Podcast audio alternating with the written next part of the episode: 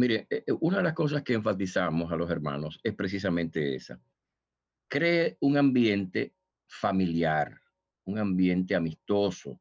No organice las sillas como si fueran cuatro líneas de bancos como hacemos en los templos, ¿no? Entonces, no, no, no, nos sentamos alrededor, si hay que sentarse en el suelo porque no hay espacio, siéntese en el suelo.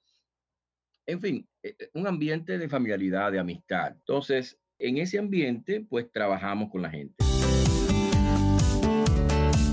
Sin el equipamiento correcto, no hay crecimiento. Equipados es el podcast que existe para ayudar a cumplir con efectividad su tarea a aquellos que han sido llamados por el Maestro a equipar la iglesia.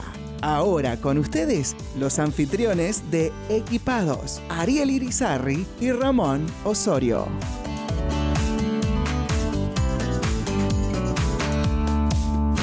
Hola a todos que nos escuchan en esta hora. Aquí estamos nuevamente en Equipados. Ariel Irizarri, traído directamente desde Puerto Rico a Lifeway en Nashville, Tennessee.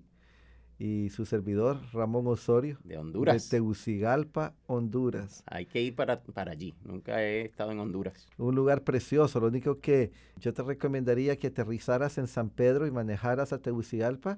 O te esperes a que, a que se inaugure el nuevo aeropuerto aunque el aeropuerto en Tegucigalpa sirve espiritualmente, porque yo nunca oro más que cuando estoy aterrizando en Tegucigalpa, te cuento.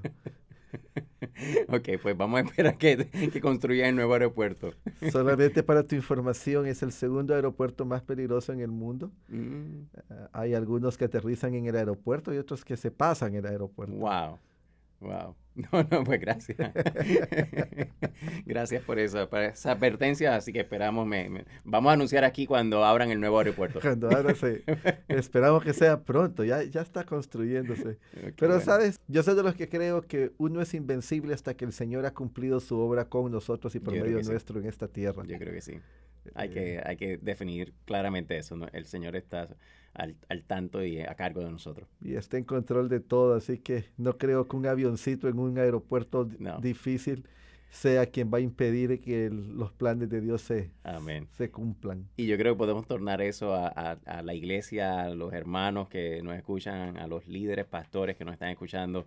Dios está en control y, y, es bueno saber eso, que tenemos un Señor que, que está en control de nosotros, está en control de su iglesia, es su iglesia y él nos va a estar dirigiendo. Y bueno, queremos que sepas que este podcast está dirigido para ti, para equiparte, para apoyarte, para que sirva de apoyo en el ministerio que Dios te ha llamado. Esperamos que puedas utilizar este podcast no solamente para, para tú beneficiarte, pero también para aquellos que están liderando, aquellos servidores que están dentro de tu ministerio o amigos. en fin, queremos que esto sea de apoyo a la iglesia del Señor en tiempos como de hoy.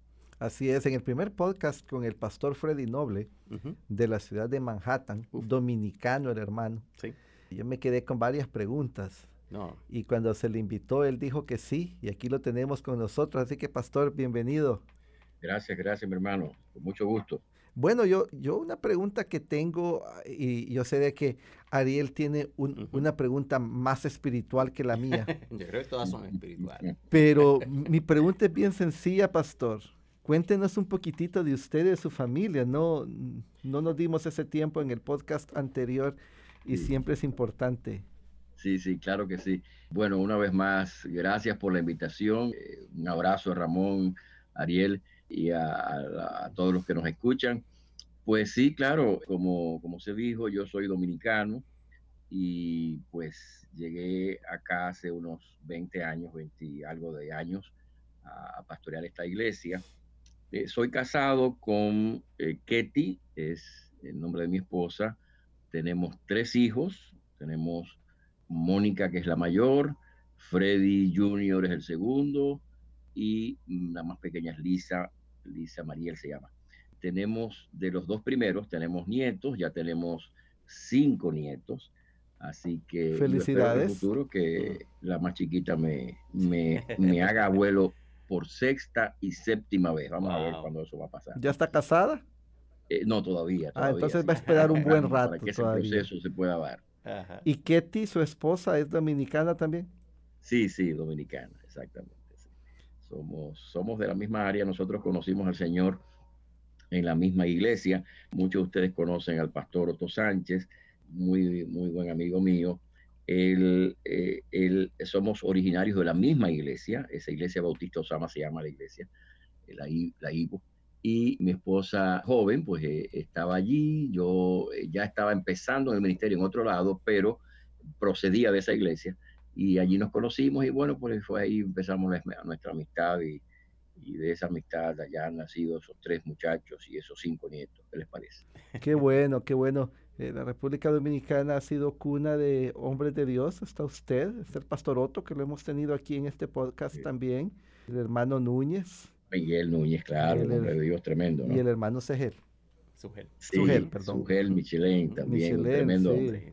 Muy buenos amigos, muy excelentes hermanos, eh, no siempre, bueno, por las distancias y eso, podemos estar muy cerca unos de otros, pero en el caso mío, ¿no? Que estoy acá, pero, pero sí, siempre con mucha estimación por, todos esos hombres. Yo le voy a hacer un reto a Ariel. tenemos que invitar a esos dos otros hermanos, tenemos que invitar a Sugel y tenemos que invitar a, al doctor Núñez para que Vamos estén a ponerlo en el calendario. Hay que hacerlo. Seguro que, sí, seguro que sí. Sería mucho que enseñarnos. mucho provecho, estoy seguro. Sí, yo creo que sí. Pero Ariel, ahora sí, tus preguntas que esa que te ha estado consumiendo. De hecho, me dijiste que no había dormido. No había dormido. Durante toda una semana. Muchas, noches sin dormir. Muchas noches. Mi esposa me decía, pero mi amor, ¿qué pasa? Y yo, no, es que tengo una pregunta que tengo que hacerle al pastor Freddy. Y bueno, finalmente. ¿Y ¿Por qué no lo llamas? Le dije, no, le dices que tiene que ser en el podcast. tiene que ser enfocado frente a Ramón, para que me ayude. Caramba, pero por fin, por fin vas a poder dormir esta noche. Sí, sí, sí, gracias, gracias.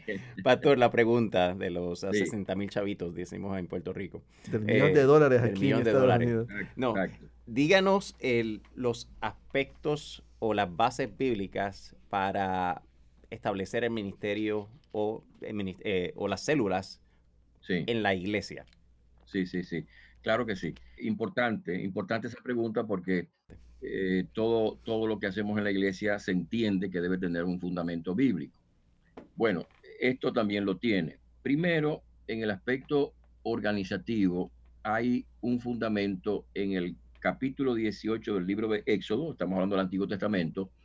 Eh, las células se basan en su aspecto organizacional en esta experiencia.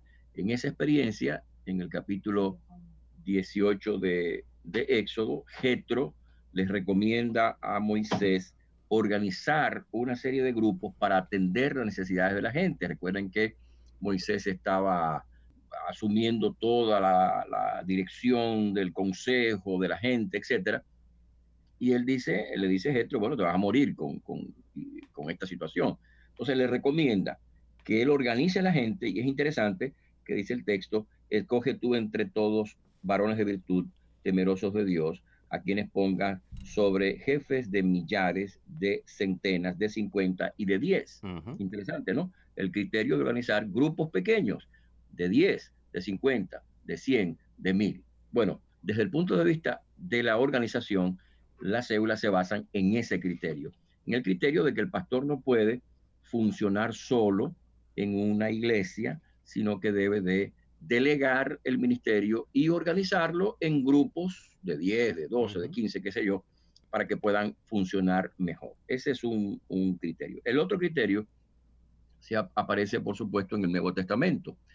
En primer lugar, aparece en el ejemplo de Jesús. Encontramos a Jesús ministrando, sirviendo en las casas, no solamente en el templo la sinagoga o en el mar de Galilea, lo encontramos en las casas. Lo vamos a ver en el capítulo 2 de Marcos, donde dice la Biblia que estaba en casa, probablemente en casa de Pedro, ¿no? Mm. Lo vamos a ver en la casa de Mateo, en la, casa de Saqueo, en la casa de María y de, y de Marta. De manera que Jesús ministraba en los hogares y allí compartía la palabra. Pero no solamente Jesús, sino también la iglesia primitiva siguió ese mismo patrón. En el libro de los Hechos encontramos a la iglesia primitiva de Jerusalén ministrando, dice eh, Hechos capítulo 5, versículo 42, en el templo y por las casas.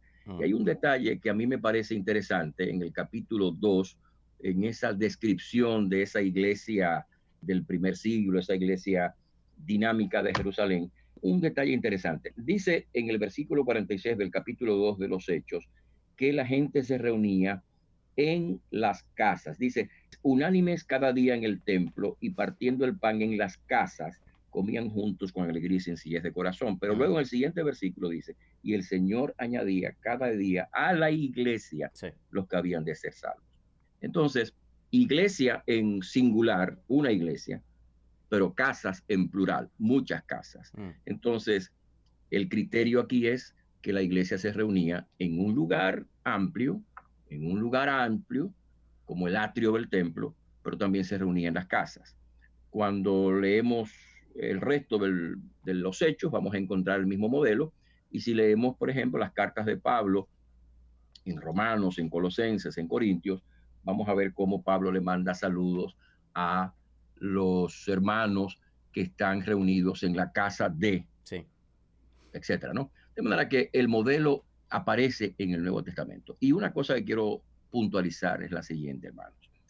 Porque he oído el comentario de, aquellos que dicen, bueno, esto es, no podemos basar nuestro trabajo en ese tipo de modelo porque eso es un modelo histórico y entonces los, los fundamentos históricos no son doctrinales y por lo tanto no estamos obligados a, a seguirlos. Otros dicen, bueno, no, mira, lo que pasa es que en el primer siglo eh, era una circunstancia el gobierno romano no podía, no permitía que la iglesia se reuniera en templos y por esa razón no fue así, pero tan pronto pudo, se, reunieron en templos. A, esas dos objeciones yo, yo contesto diciendo lo siguiente. Número uno, todos los documentos de la Biblia, evangelios, hechos, son con una intención teológica. En otras palabras, el libro de los hechos, aunque es un libro histórico, tiene una intención teológica. Lo mismo los evangelios. Hmm. Los evangelios tienen una intención teológica. Todos los libros de la Biblia tienen una intención teológica. Es lo primero. Segundo, aquellos que dicen, no, mira, esto fue una circunstancia. Le contesto diciendo, mis hermanos, nosotros no creemos en circunstancias, sino en providencia. Mm. Por lo tanto, esto no fue una circunstancia. Si Dios hubiera querido que la iglesia eh, eh, construyera templos a lo largo del imperio romano en el primer siglo, lo hubiera hecho. Pero no fue así. El Señor utilizó la herramienta de los hogares para llenar el imperio romano con el Evangelio. De hecho, hay un libro que yo recomiendo a la gente cuando menciono esto, es un libro muy interesante de un autor, mm, historiador y, teólogo, Michael Green. Él habla sobre la evangelización en la iglesia primitiva y él dice en, en uno de sus capítulos que uno de los elementos fundamentales de la evangelización en el siglo I fue el trabajo que se hizo en los hogares, a mm. través de los hogares. De manera que no se trató de una circunstancia, se trató de una providencia. Y yo creo que es suficientemente claro en el Nuevo Testamento que la iglesia se reunía en casas y que en el día de hoy nosotros podemos reproducir el mismo modelo, porque creo que no hay una época más parecida a la época del siglo I que esta. Entonces, hoy también nosotros podemos utilizar el mismo enfoque para diseminar el Evangelio a lo largo y ancho de, de nuestros países. Wow, tremenda exposición. En la pregunta anterior, o en el podcast anterior, mi hermano, platicamos un poco, usted nos habló de los líderes y nos dijo que tenía varios líderes y, y, y de cómo se formaron esos líderes. Mientras estaba pensando en esto, también pensaba en la importancia de seleccionar el hogar. Muchas veces nos centramos en la selección del líder, lo cual es fundamental. Sabemos que el líder es central en el desarrollo, en el fracaso de cualquier cosa, pero también qué tan importante es seleccionar el lugar donde se va a dar la reunión y qué características tiene que tener un hogar para que se abra ahí una reunión de la iglesia. Mm, muy bueno. Sí, bueno, en ese punto nosotros trabajamos con varios criterios. En primer lugar, si se trata obviamente de un miembro de la iglesia, a lo sumo, uno de los miembros de la pareja debe ser cristiano, practicante, de buen testimonio, y, eso es básico, que tenga buen testimonio, etcétera. ¿no? O sea, por lo pronto eso, eso es fundamental. Sin embargo, nosotros también creemos que podemos y debemos empezar grupos en hogares de personas inconversas, porque de lo contrario eh, estaríamos cerrándole el paso a la posibilidad de que nuevas personas se, se, entreguen al Señor. Entonces muchas veces nos encontramos con gente que efectivamente abre su casa para el trabajo y comenzamos a trabajar con esa persona La gente empieza a reunirse en, en ese hogar y establecemos allí una célula, aun cuando la persona no es una persona cristiana, eh, no es una persona que, es miembro de la iglesia, pero le estamos dando el evangelio a lo largo de, la experiencia de la célula y muchas veces lo que pasa es que termina la persona convirtiéndose, que es el objetivo que tenemos, y obviamente bautizándose, incorporándose a la iglesia, etcétera. De manera que tenemos allí un criterio un poquitico más abierto, ¿no? Obviamente es importante que si la persona es miembro de la iglesia sea un hogar como un buen testimonio, con, un criterio claro de, de, la fe. Pero a menudo lo que estamos haciendo es que estamos empezando contactos nuevos y esos contactos nuevos no conocen al Señor todavía, pero yendo nosotros allá empezamos a compartir la palabra y ahora mismo nosotros tenemos unos cinco o seis grupos que todavía no se pueden considerar células, pero que están en ese proceso y la mayoría de esos grupos son de personas que están interesados en el Evangelio y que están pidiendo que nosotros vayamos allá incluso y estamos aprovechando eh, esa oportunidad. Solamente quería ampliar un poquito la pregunta. Yo entiendo cuando se busca un hogar para evangelizarlo y, se reúne ahí con la gente de ese hogar para llevar el Evangelio, pero nunca se ha encontrado con una situación donde usted viene y, promueve un grupo y de repente ese grupo o célula se reúne, digamos, el jueves en la noche ahí, pero el viernes en la noche es un lugar donde llega la policía porque hay problemas, porque hay gritos, porque hay alcoholismo en, en el hogar. Mm. Eh, puede quizás incluso ser que uno de, los, de las personas sea mm. creyente, pero que el otro no, y el otro es el que está generando toda esa conmoción se ha encontrado con una situación así, ¿qué recomendaría hacer en ese caso? ¿Cuál sería el impacto tanto en el Evangelio, en la comunidad? Sí, no, nosotros no, no hemos tenido experiencias como esa. Lo más cercano, digamos, lo más cercano que hemos tenido ha sido, sí, un caso de una pareja, de, una, de un lugar donde estábamos yendo ya, teníamos el líder de la cebra, él iba toda la semana, etcétera pero había mucho conflicto en la pareja. No eran cristianos y había mucho conflicto en la pareja. Entonces le dimos un tiempo para, para dar la oportunidad a que la pareja conociera al Señor, etc. Finalmente no, no, no lo conocieron, entonces simplemente nosotros decidimos mover la cédula hacia otro lado y ahí eh, establecimos en otro lugar la cédula. A final de cuentas, ahora resulta que esa pareja está volviendo a la iglesia.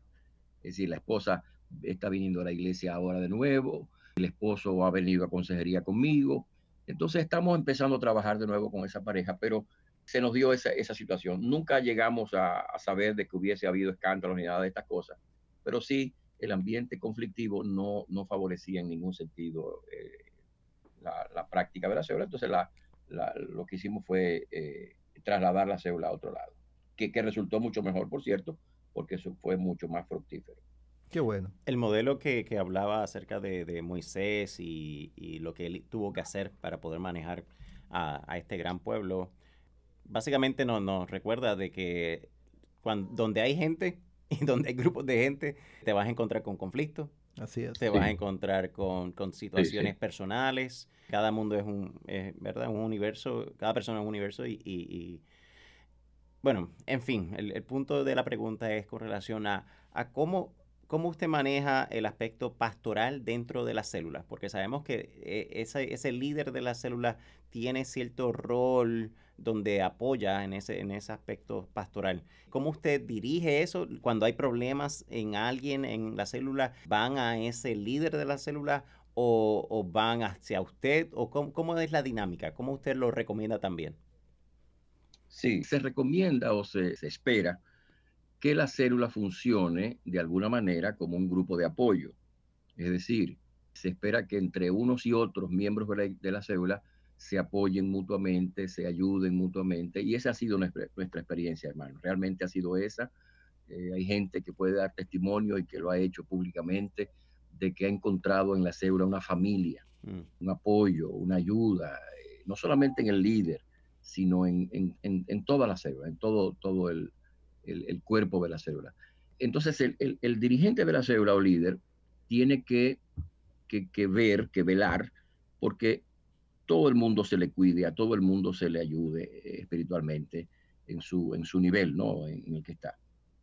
Ahora bien, cuando se presentan conflictos, problemas, se espera que el líder de la célula funcione o trabaja con ese problema. Ahora, ¿qué pasa? Cuando esos problemas ya trascienden y son un poquito más fuertes y el líder no puede manejarlos, entonces por lo general o va el líder a su líder que lo supervisa y habla con él y tratan de resolver el problema por ahí, o van entonces a mí y entonces trabajamos con eso. O muchas veces, por ejemplo, cuando se trata de matrimonios, que el líder no se siente capacitado para, para, para empezar o para trabajar con consejería, van directamente a, mí y me, y me piden, eh, me piden que yo vea a la persona, vea a la pareja y entonces trabaje en consejería con esa pareja.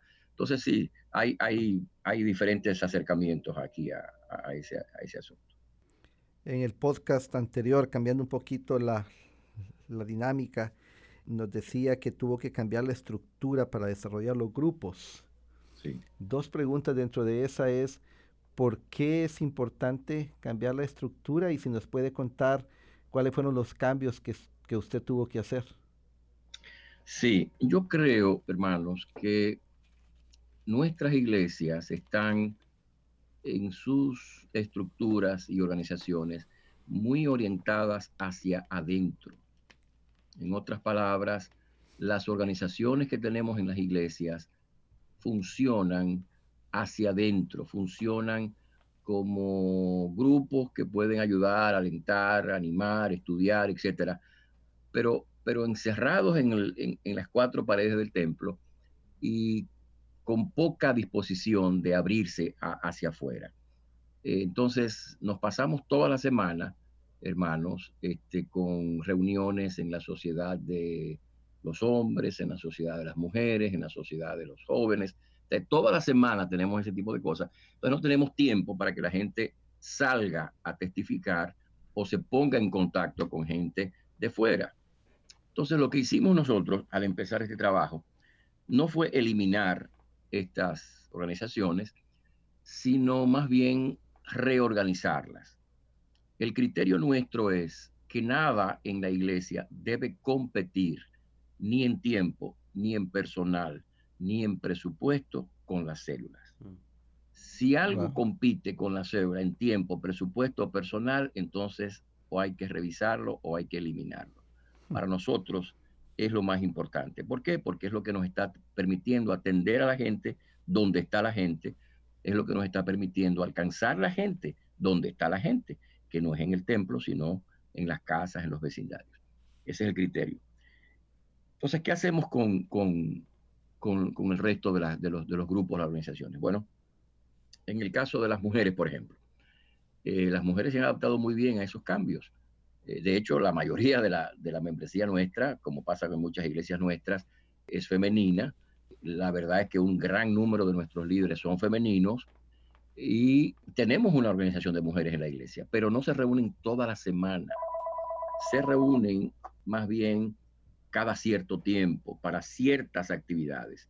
Por ejemplo, ahora mismo se van a reunir en un té que ellas llaman, pero ese té tiene varios objetivos. Uno de ellos es evangelístico, va a ser en un local fuera de, del templo nuestro y que va a pasar es que se van a reunir allí, van a compartir la palabra de Dios, etcétera.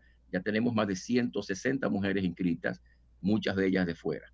Entonces, estamos desarrollando un trabajo con las, em, las distintas organizaciones de la, de la iglesia, pero no permitimos que esas organizaciones se reúnan cada semana porque entonces estamos consumiendo el tiempo de estos hermanos para poder hacer el trabajo de la cebra. Entonces lo que hemos hecho es que espaciamos esas reuniones. La reunión semanal se da en la célula. Entonces la gente se reúne en su célula cada semana. Entonces parte del trabajo que se hacía antes en estas organizaciones se hace a través de la célula.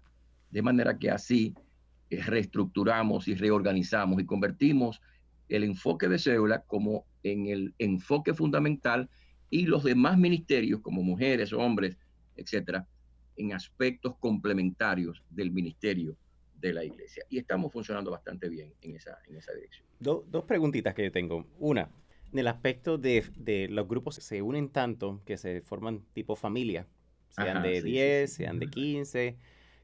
¿Cómo ayudar a, o cómo evitar que ellos cuando sea el momento de reproducirse se, se resientan? De, que, de que usted está pidiendo o que la iglesia está pidiendo. Eh, a nosotros nos, ha pasado eso y, y, eso es un trabajo, una lucha, un desafío, ¿no?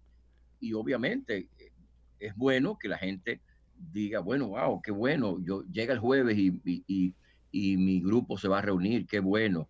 He oído muchas veces hermanos decirme, yo estoy esperando el jueves para venir a mi célula. Entonces, gloria a Dios por eso, ¿verdad? Porque se sienten como una familia, porque se aman, porque se cuidan.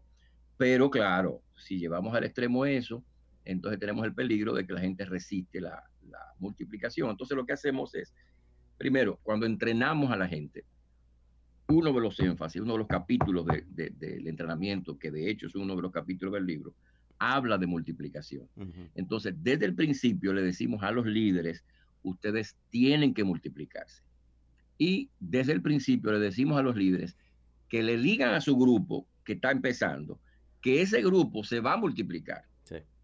Entonces se está enfatizando esto, se está trabajando con esto, de modo que, y se está pendiente cuando el grupo llega a una cierta cantidad, pues se le anima, se le sugiere que ya dé pasos para multiplicar concretamente, incluso en los planes que tenemos, pues le animamos al grupo para que piense en alguna fecha en que puede multiplicarse. No siempre eso pasa, pero la idea es que estamos enfatizando eso. Entonces trabajamos un poquito con eso. Tengo que confesar que no tenemos una multiplicación a la, al, ritmo que yo quisiera verla. Yo creo que podemos hacerlo mejor y de hecho ahora mismo estamos trabajando de nuevo, reorganizando algunas cosas de nuevo para enfocarnos mejor en el trabajo de forma que logremos una mejor multiplicación. Pero sí, eso hay que trabajarlo siempre y hay que estar encima del asunto todo el tiempo. Mi segunda pregunta era con relación a la niñez. Sabemos que muchas veces se complica el asunto de, esta familia que no siente que es tan bienvenida a esta célula porque no hay nada para los niños. O siente que están interrumpiendo porque está el bebé allí o está el niño de cinco años corriendo. Sí, porque sus niños son tal vez muy, muy, muy juguetones o lo que sea. Sí, Me leíste la mente. mira sí, sí, Bueno, hay, varias cosas. Mire, por ejemplo, la semana pasada asistí a una, a una célula, porque de vez en cuando voy a una de, las células, y las, esas, esa reunión, que, que, de hecho era una reunión de una célula que se iba a multiplicar, en mm. realidad, o que, o que se ha multiplicado ya, es un grupo bastante grande, éramos 18, creo que lo puse ahí en, en, Facebook, estuve poniéndolo para, para eh, como, como testimonio del trabajo de ese grupo. Y ese grupo realmente es un grupo de, dos células que estaban juntas ese día, iban a celebrar un cumpleaños, qué sé yo. Pero ¿qué pasaba ese día? Habían como seis niños, unos 18 adultos y como seis niños. Entonces, una hermana del grupo se encargó de, después que el grupito, eh, los niños cantaron y qué sé yo, etcétera, entonces se llevó a, a, los niños a otra habitación mm. y allí les dio una enseñanza bíblica. Entonces hacemos eso.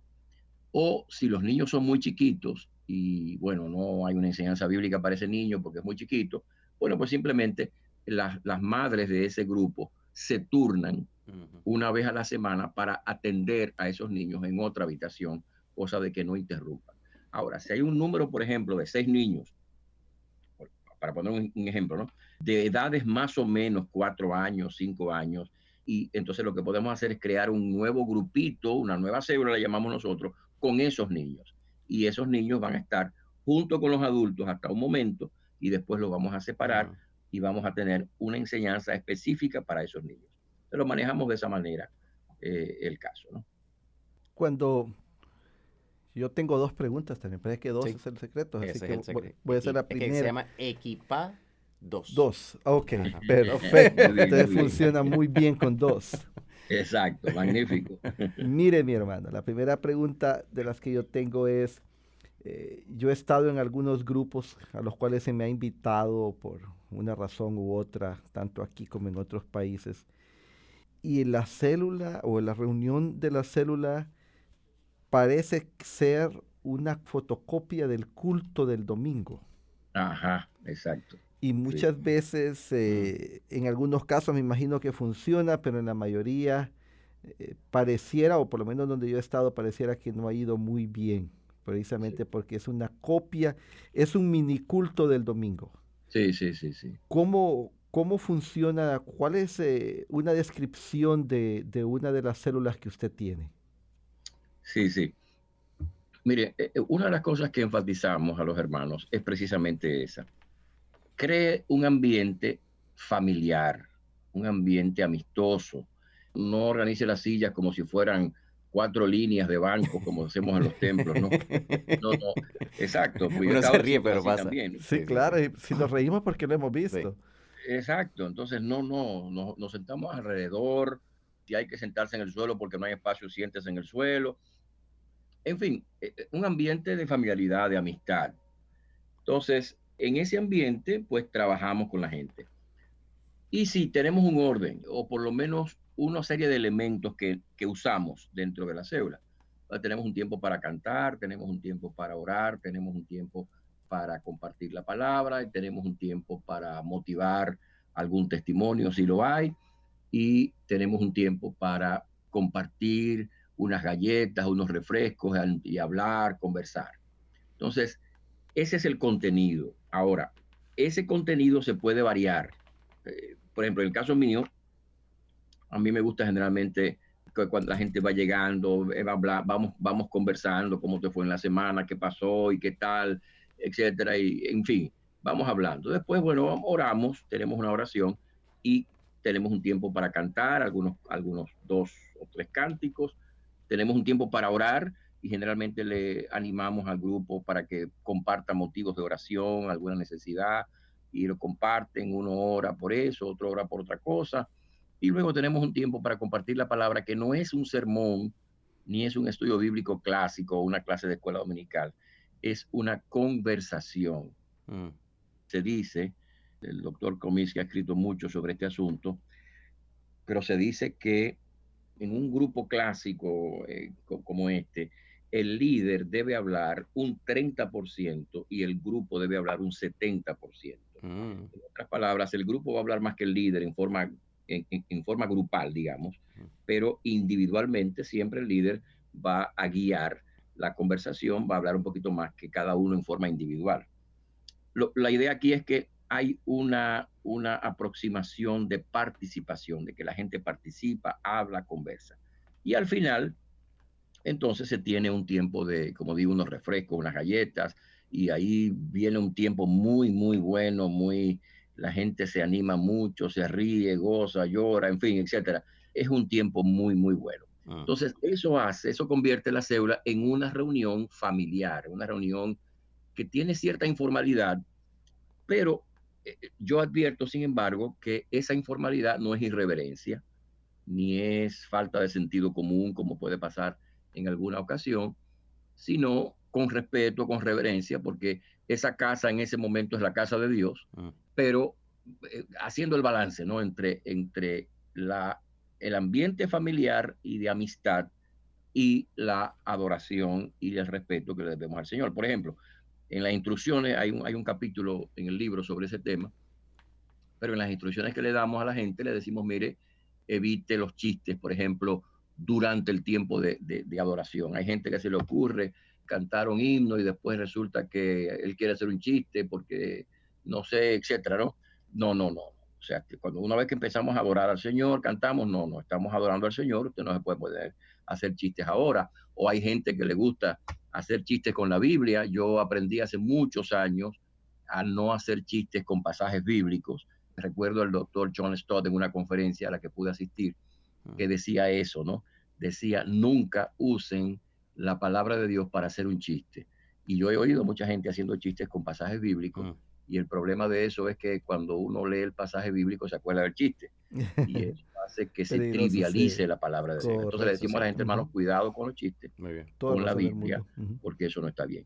En fin, entonces, en otras palabras, hay que mantener ese equilibrio entre la reverencia y el respeto y el ambiente familiar, alegre, en el que se comparte con, con, toda confianza en un grupo. Y mi segunda y probablemente última pregunta, porque ya el tiempo se nos está yendo, es precisamente sobre el impacto de las células o de los grupos en la plantación de iglesias. Hoy es eh, bastante común que se estén plantando nuevas iglesias. La meta, por lo menos, de la Junta de Misiones Norteamericana es que se inicien unas 1.200 iglesias cada año. No se ha logrado, siempre estamos ahí en los 980, pero igual es un buen número de iglesias nuevas. En el mundo hispano hay muchas iglesias que se plantan cada año. ¿Cómo mira usted la relación de los grupos en el proceso de iniciar iglesias nuevas? Tanto desde la perspectiva de la iglesia madre, como en este caso sería la, primera iglesia bautista de Manhattan, como la del plantador, el que va a ir a iniciar la nueva obra. Sí, sí, yo creo, hermanos, que sería muy, muy bueno si, si se trabaja, se estudia este tema desde esa perspectiva, de la perspectiva de la plantación de iglesias. Porque eh, lo, que, lo que ha pasado muchas veces con nuestras iglesias, por ejemplo, con la plantación de una iglesia, es que una iglesia comienza en una casa, pero luego que el grupo comienza a crecer, se alquila un local, se olvidan de las casas y se circunscriben de nuevo al local. correcto. Yo, creo, mis hermanos, que sería muy, muy beneficioso si cambiamos ese criterio y si establecemos más bien una plantación de iglesias sobre la base de células. Mm. Es decir, que el plantador pueda organizar un grupo y después pueda organizar otro grupo y otro y otro y otro.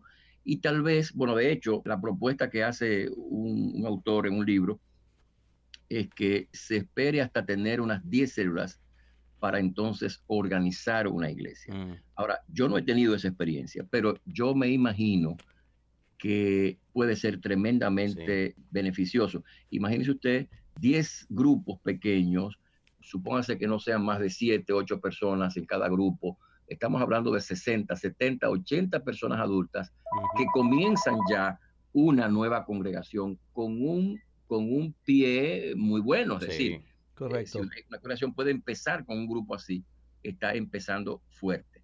Entonces, yo conozco iglesias que han desarrollado ese ministerio. Repito que nosotros no lo hemos hecho. Estamos empezando ahora en ese enfoque a, a unas dos horas de distancia de nuestra zona en Hasselton, en Pensilvania estamos comenzando ya un nuevo grupo que para nosotros es una plantación de iglesias. Que son dos horas de distancia, es una buena distancia, así que sí, ya es una plantación de iglesia. Exacto, entonces estamos allí y, ya tenemos un grupo muy bueno de más de 20 adultos y tenemos niños y todo eso. Entonces, ahora mismo vamos a formular un plan detallado para que empecemos una segunda célula en esa ciudad. Y la idea mía es hacer eso que le acabo de mencionar, por lo menos llegar a tener unas cinco células bien establecidas en esa ciudad para entonces ya organizar una congregación ya establecida que se reúna cada semana. Entonces, con unas cinco células de, de 10 personas cada una, estamos hablando de unas 50 personas adultas que pueden fácilmente trabajar y continuar trabajando como iglesia celular. De modo que pueda haber un local para reunirse una vez a la semana, que puede ser el local de, otra, de otro edificio, de otro templo, que nos, que nos alquilen, etcétera, pero al mismo tiempo que el trabajo principal se haga con base al criterio de cédula. Yo realmente estoy deseoso por ver eso en, el, en, esta, en esta fase del nuestro ministerio y creo que sería muy, muy bueno si, si ese, ese, ese modelo se estudia y se implementa en, en, en nuestras iglesias. Y, y, hay gente que ha tenido experiencia en eso, creo que podemos buscar modelos en esa misma dirección. Bueno, pues esa, va a ser la tarea para nuestro invitado. Sí, sí. Que, que, documente el proceso y escriba un segundo libro sobre eso. Bien, Yo creo que es una tremenda combinación y sabe que cuando la historia dice que antes de los 50 las escuelas dominicales y posiblemente un poquito luego eran básicamente esa lo que estamos viendo con el, movimiento de las células que nos está compartiendo el pastor Freddy, donde las escuelas dominicales eran plantadas primero y un grupo de escuelas dominicales eran plantadas primero, alcanzando a la niñez, alcanzando estas familias, y luego entonces se formaban eh, iglesias. Hoy día hacemos o lo contrario, donde queremos tener un local, donde queremos tener un tremendo presupuesto, y luego entonces decimos, vamos a, empezar células o vamos a empezar este, este modelo. Y yo creo que necesitamos retomar este aspecto Yo, yo, yo, me parece que es un punto importante, hermano, y perdóname que te interrumpa, pero creo que es importante. Porque sí, eh, muchas veces el concepto que tenemos es, bueno, vamos a plantar una iglesia, vamos a alquilar un local, eso significa presupuesto, le ponemos una carga al grupo que está empezando para pagar un local, etcétera, ¿no? Y eso ya eh, eh, es un problema. Yo creo que si cambiamos el orden, estaríamos funcionando mejor y probablemente vamos a encontrar mejor resultado porque la congregación, la, nueva congregación, la nueva iglesia, va a empezar con un criterio diferente, con un enfoque diferente. Incluso, eh, tal vez no necesita ni presupuesto para comenzar eh, su iglesia, porque después de todo la iglesia no es el local. Sí, la iglesia es la gente. Correcto. Entonces, creo que eso sería una cosa interesante de, explorar y trabajar. Una de las cosas que a mí me, me, me apasionan más en las células es la comida. Siempre. Esa es una parte muy buena de la, de la reunión, Pero también es peligrosa. Les contaré una experiencia en una, y probablemente algunos de los hermanos nos van a estar oyendo, pero en mi país, en un lugar por allá, se dieron grupos de crecimiento y lo que pasó es que en el grupo de crecimiento donde nosotros estábamos, habían dos o tres casas que querían hospedar al grupo. Entonces se llegó al acuerdo que nos íbamos a reunir un mes en cada lado. Y, cada uno comenzó a dar eh, comida para el grupo de crecimiento y se convirtió en una competencia de quién daba la mejor comida y llegó al punto de que algunos hermanos decían, no, yo a la casa de fulano no voy porque la comida no es buena, pero a la de sultano sí voy porque allá sí es ah. buena. Entonces se convirtió más bien en un obstáculo eh, el, proceso. yo, lo que hacemos en el caso nuestro es que le decimos a la gente, mira, no hay que brindar una cena, no hay que brindar, sino unos refrescos, unas galletas, algo sencillo, ¿no? Correcto. Eh, para tener la motivación de hablar, de conversar, de, charlar. El que quiere brindar unos tacos lo brinda, el que quiere brindar, qué sé yo. Eh, ahora, claro, hay veces que, eh, y eso lo animamos también, eh, que el grupo prepara algo especial con un objetivo evangelístico. Decimos, esta noche vamos a hacer una cena, entonces la gente por la que estamos orando la vamos a invitar y, ellos van a venir a, la, reunión con la motivación de la cena, pero bueno, de todas maneras vamos a predicar el Evangelio. Claro, claro. Entonces, le, vamos a ayudar.